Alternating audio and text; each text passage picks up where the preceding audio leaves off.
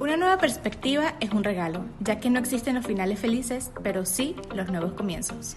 Siempre tenemos nuevos inicios con algo o con alguien. Y lo importante no es comenzar algo nuevo, sino la perspectiva que tenemos para volver a intentarlo. Acá te contamos un poco de nuestra historia y de cómo este mundo nos ha mostrado que la reinvención es parte del proceso. El punto radica en que nadie, nos explica cómo hacerlo. Soy Milka Salas. Y yo, Albany Prieto. Y esto es Causalidades. Hola, hola, bienvenidos una vez más a Causalidades. Esta vez tenemos un tema que se ha escuchado bastante y pocas veces eh, podemos asumirlo y cómo poderlo tratar, que es un tema como la dependencia emocional. Y queremos comenzar con esta frase de Walter Rizzo que dice, la ausencia deprime, pero una presencia dolorosa enloquece. Y sentimos o siento que esta frase va muy de la mano con lo que nosotros a veces somos capaces de soportar, permitir o hacer con tal de mantener a la persona o mantenernos dentro de esa relación que a veces podemos decir que llegó a su fin, pero no lo hemos aceptado todavía.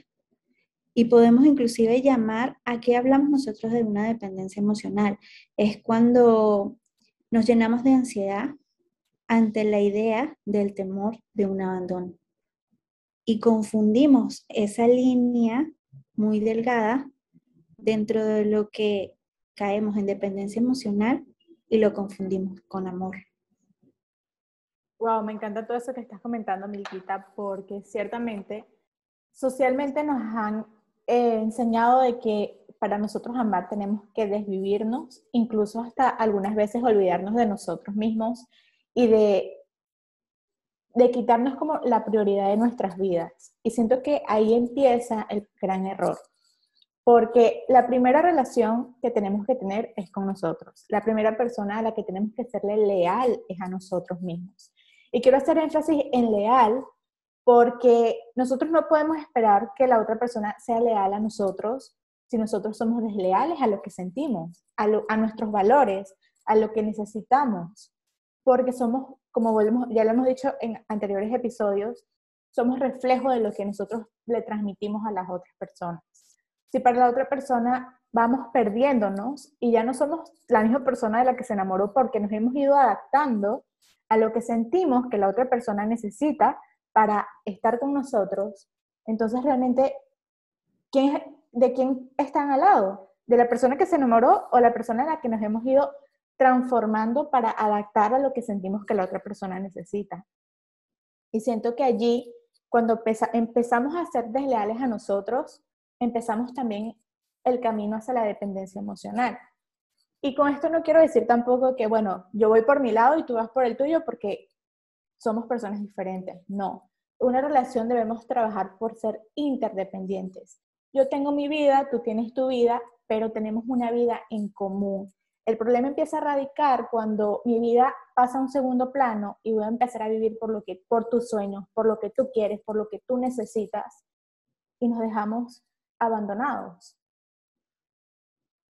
Wow, sabes que parte de lo que tú estás comentando me lleva a, a pensar y hacerme la pregunta cuando nosotros caemos en, en esa disyuntiva y decimos, es que te necesito, te necesito en mi vida.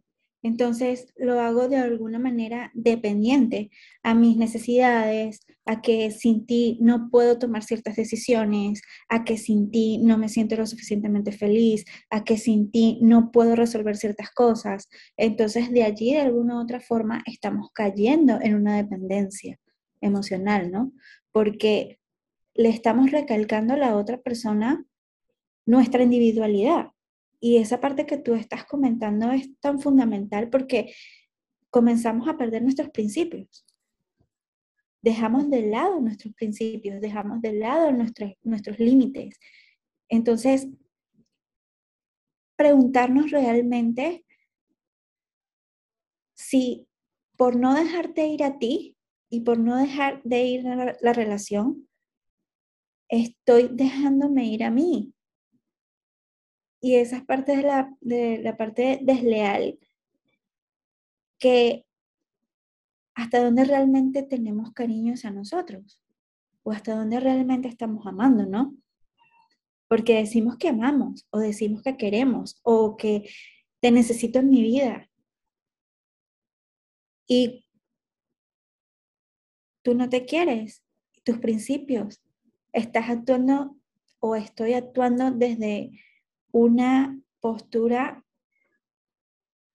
sin dignidad, por así decirlo, porque me estoy perdiendo a mí mismo o a mí misma por mantenerme en una, en una situación por temor precisamente a que te vayas o queriendo intentar de que todo vuelva a ser como antes. Totalmente, totalmente. Y siento que eso que estás comentando me encanta porque es imprescindible que no unamos en una misma oración amor y necesidad. Porque el amor es dar, el amor es quiero sumarte a tu vida, el amor es quiero darte, quiero florecer contigo, aunque suene un poco romántico o excesivamente cursi, pero es así.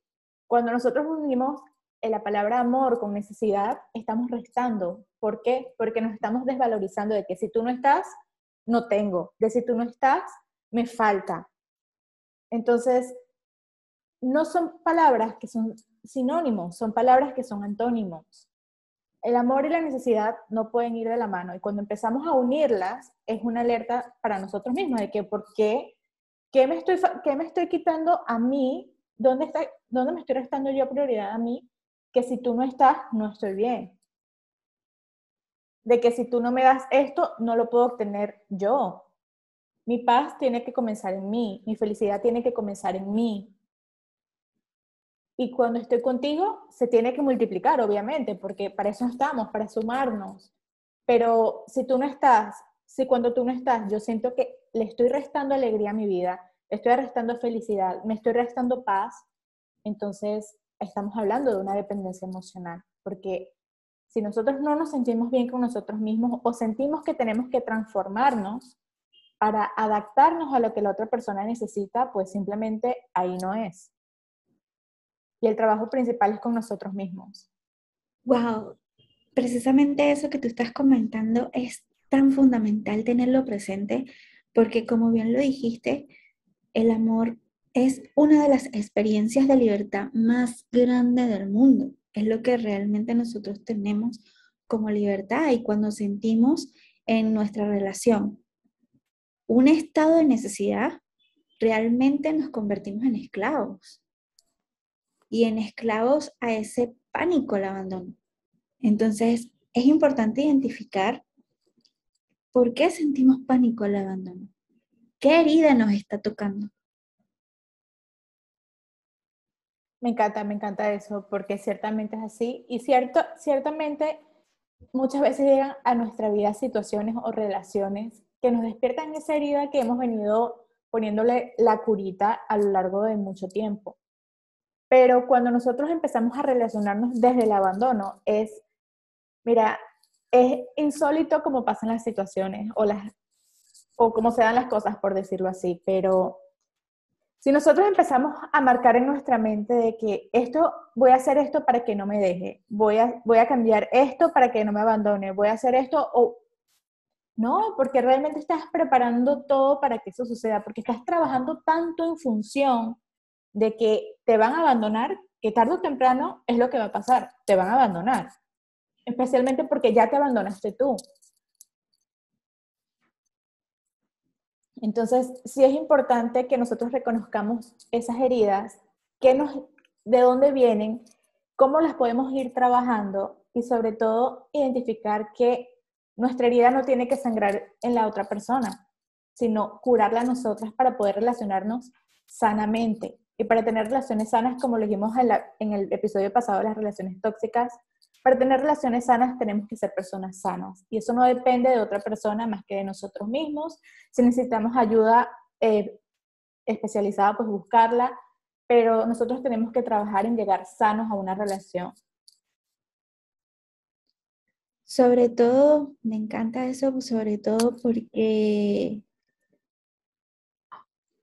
lo que estabas comentando precisamente, dejamos de perdernos o nos empezamos a perder a nosotros para no perder a la persona o no perder la relación. Entonces comenzamos a ceder a caprichos, comenzamos a, a cubrir las necesidades de la otra persona y nuestras, y nuestras necesidades qué.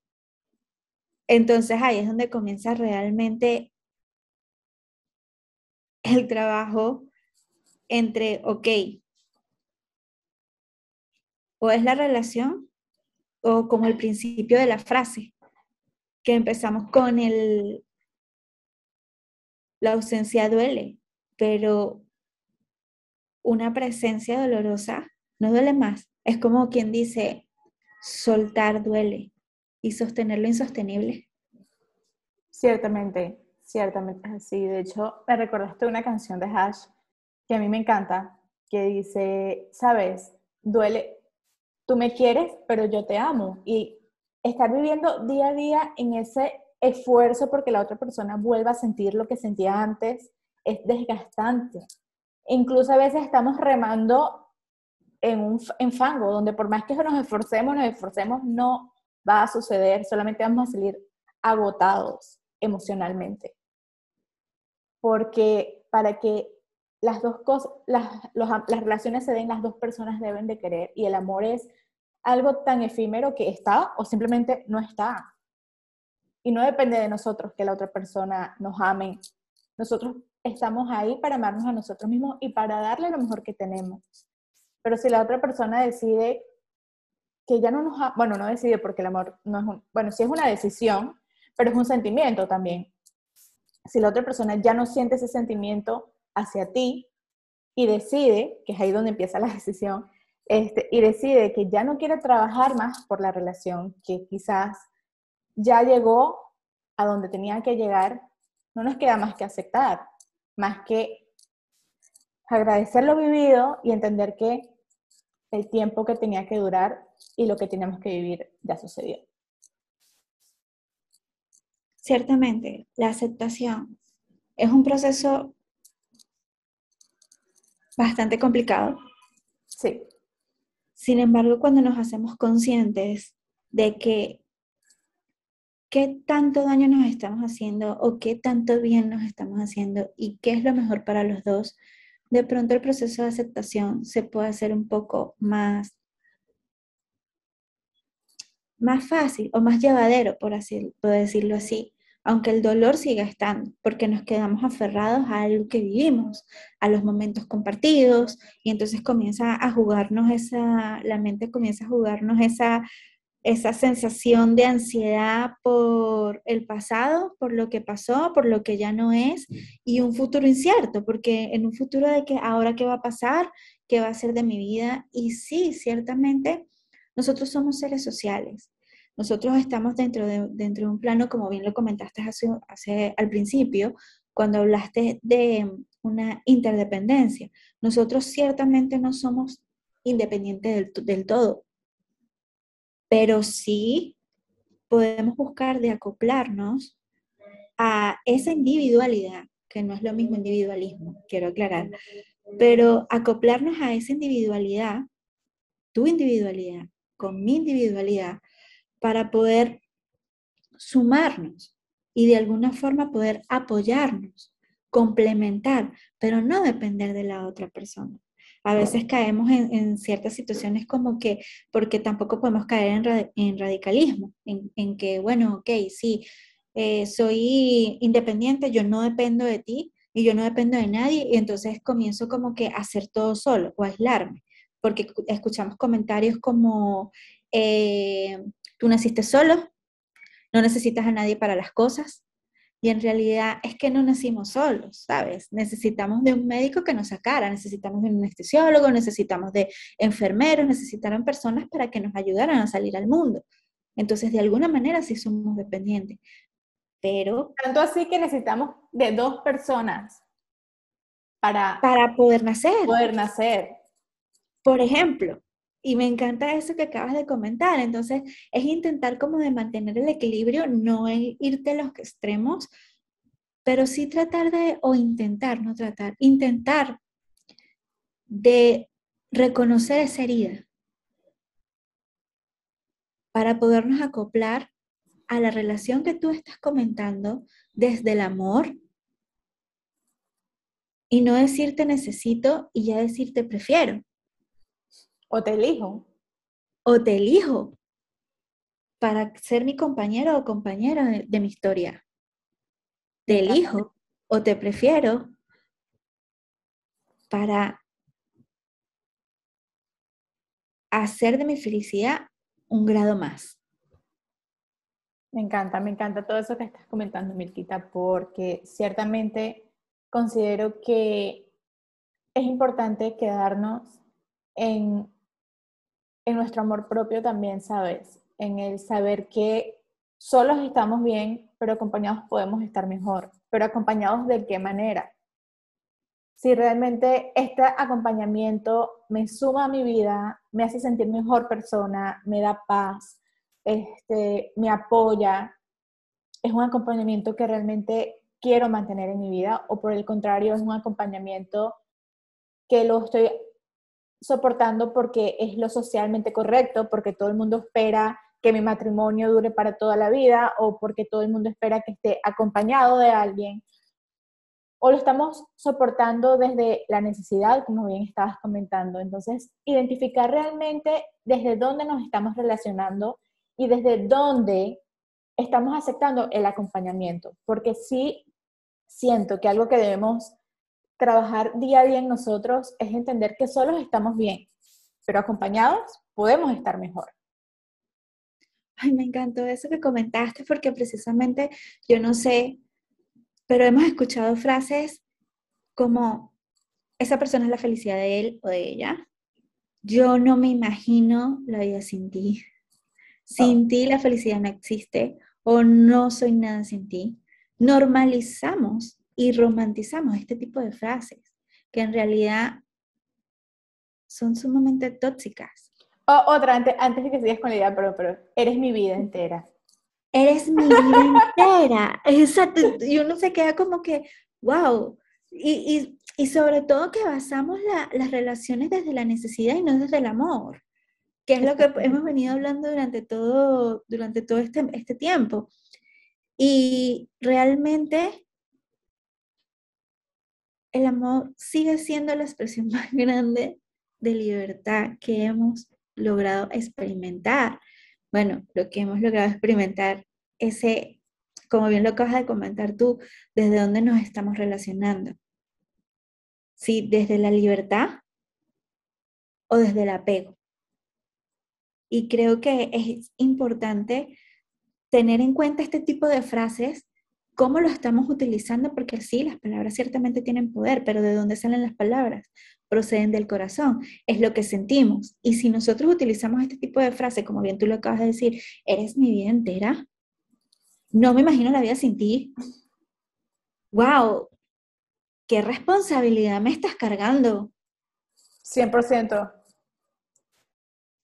una persona, una pareja que yo le diga ese tipo de frases o que esa persona me diga ese tipo de frases, me va a dejar fría. Porque ahí sí me voy a sentir como que, wow, ya esto no es un compromiso y querer estar, ya esto raya en otra cosa. Exacto, exactamente. Y caer en cuenta de nuestras palabras y nuestras emociones, cómo nos estamos relacionando y qué estamos sintiendo, ahí comienza el verdadero trabajo que, hemos venido hablando, desde dónde nos vamos a relacionar, desde dónde nos estamos relacionando y cómo queremos relacionarnos. Exactamente. Y ahorita aprovechando que tú dijiste una palabra clave que fue la del apego, me vino a la cabeza que también solemos confundir. O sea, en las relaciones sanas también hay apego. Pero ¿qué pasa? Es un apego sano, porque obviamente cuando estamos enamorados queremos estar con la otra persona, queremos dormir abrazados con la otra persona, queremos pasar nuestro tiempo libre con la otra persona. ¿Dónde viene el apego insano, que es el que estás hablando justamente, desde el que si mi, mi vida, eres el centro de mi vida y toda mi vida va a girar en torno a lo que tú necesitas. Si yo tengo que dejar de hacer cosas que son prioritarias para mí, para mí, para mi vida profesional, para mi vida eh, de amigos, para mi, amiga, mi vida familiar, mi vida personal, para poder acoplarme a ti o para poder estar contigo al 100%, entonces ahí viene el apego insano. Porque normalmente uno cuando está enamorado uno siente la necesidad de estar, de estar con la otra persona porque todo el amor viene con un poquito de apego. Pero ¿hasta qué grado lo estamos llevando? Creo que eso es una pregunta importante. ¿Hasta dónde ese apego nos está haciendo desligarnos de nosotros y de nuestras necesidades? Eso que estás comentando me hace recordar muchísimo que es importante reconocer y normalizar que la felicidad de la otra persona no depende de nosotros. Y que ciertamente no podemos hacer cargo a la otra persona de lo que nosotros no nos hacemos cargo. Total. Y es importante también reconocer qué estamos dando, desde dónde lo estamos dando, qué estamos esperando y qué queremos de la otra persona, porque de pronto estamos cargando también de expectativas que son nuestras a la otra persona. 100%. De hecho, eso que me estás comentando ahorita me trae a la cabeza, o a la mente, mejor dicho, este, la pregunta de, ¿realmente nosotros estamos en las relaciones para ser felices? Y la respuesta es sí y no, o por lo menos esa es mi respuesta. Porque si en una, estoy en una relación que me genera ansiedad, donde la duda, la desconfianza, donde el maltrato son parte del día a día, es normal que no me vaya a sentir feliz, que me va a ir generando infelicidad. Pero, porque no, es un sí o un no, porque yo ya tengo que venir feliz. Tengo que venir feliz con, lo, con mi vida, con lo que he alcanzado con mi vida, con quién soy, con lo que hago, con las personas que tengo en mi entorno. Entonces, yo desde mi felicidad vengo a sumarte a tu felicidad, pero también es importante que aunque no, no somos, eh, no vengo a que, me, a que me des mi felicidad, tampoco vengo a que me las quites. O no sé qué dirías tú ante esa pregunta. Sabes que me encanta eso que comentaste porque siento que el amor requiere de madurez y no estamos para llenar los vacíos de nadie, ni tampoco las personas para llenar nuestros vacíos. Y cuando nosotros hablamos de la felicidad,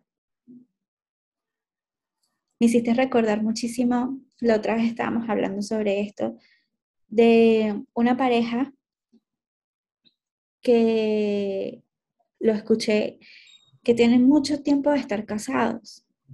Y le preguntaron que cómo hacían para tener tanto tiempo casados y de la manera como estaban. Y ella respondió, nosotros hemos pasado por todo y de todo, pero no ha habido un solo día en que sienta que no lo elija todos los días. Wow, qué lindo, qué lindo. y el darme cuenta, o sea, escuchar esto me encantó porque el matrimonio, la relación, la pareja, con quien estemos y con quienes decidamos estar, no es una promesa una eterna felicidad. Vamos a tener dificultades. Y creo que la clave no está en, en estamos tristes o felices, sino que nos elijamos constantemente para hacer de nuestros días un poco más felices. Oh, me encantó todo eso. Y creo que ahí es donde parte realmente que entonces elijamos querer que nos prefieran y no que nos necesiten. Elijamos decir te prefiero a decir te necesito. O a decir como tú dices, te elijo. Me encanta, de verdad que sí. Y de hecho, ya aquí como para ir cerrando, siento que es vital cuando hablamos de dependencia emocional hablar de responsabilidad afectiva. Entender que ambas partes tenemos responsabilidad en una relación y que es importante hacernos conscientes de lo que sentimos y también de lo que hacemos sentir a la otra persona. No para culpabilizarnos, no para latigarnos ni nada de eso, sino para entender que venimos a sumarnos y en el momento que sintamos que ya no tenemos nada más para dar o que la otra persona ya no puede darnos más porque todos también tenemos límites de decir, bueno, esto es lo que yo soy, hasta aquí puedo darte, lo aceptas o no. Entender que todos tenemos nuestra dosis de responsabilidad y que somos responsables de cómo nos sentimos y de cómo hacemos sentir a las demás personas. Me encanta, sobre todo a, a unificar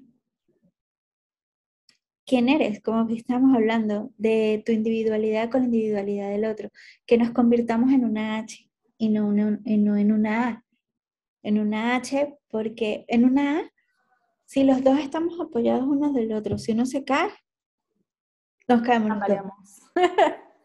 Pero una H, los dos están perfilados a cada uno de sus sueños, sus necesidades, sus requerimientos de vida personal, pero los une el amor. Entonces, desde la libertad del otro pueden acoplar y aprenden a disfrutar tanto de su soledad como estar en compañía. Y mantener ese equilibrio hace una relación más sana, como bien lo estás comentando. Ya no desde el apego, sino desde el amor. Ya no desde la dependencia, sino desde, desde la libertad. Disfrutar de quienes somos y disfrutar de la vida, de la felicidad, de los momentos no tan felices, pero juntos, porque nos preferimos. Me encantó todo eso, Milquita, de verdad. Siento que obviamente trabajarlo, identificarlo y reconocerlo, porque principalmente reconocerlo, porque estamos muy acostumbrados también, cuando está hablando de la responsabilidad afectiva, es de poner toda la responsabilidad en, la base, en base a la otra persona. Y olvidarnos de que nosotros también ponemos nuestro granito de arena en las relaciones, de que las relaciones se acaban y o se mantienen por decisión de ambas partes. Y identificar de qué forma se están manteniendo, como estábamos hablando anteriormente.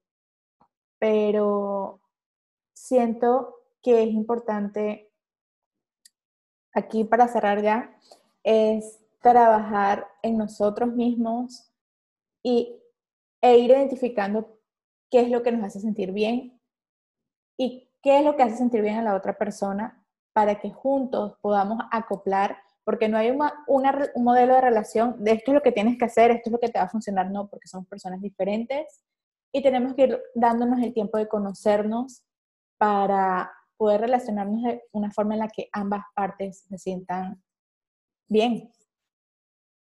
Coincidir. Exactamente. Me, encanta. Me encanta. Bueno, esperamos que les haya gustado. Nos vemos en el próximo episodio. Cualquier duda, pueden escribirnos en la página de YouTube y cualquier cosita, aquí estamos. Chaito.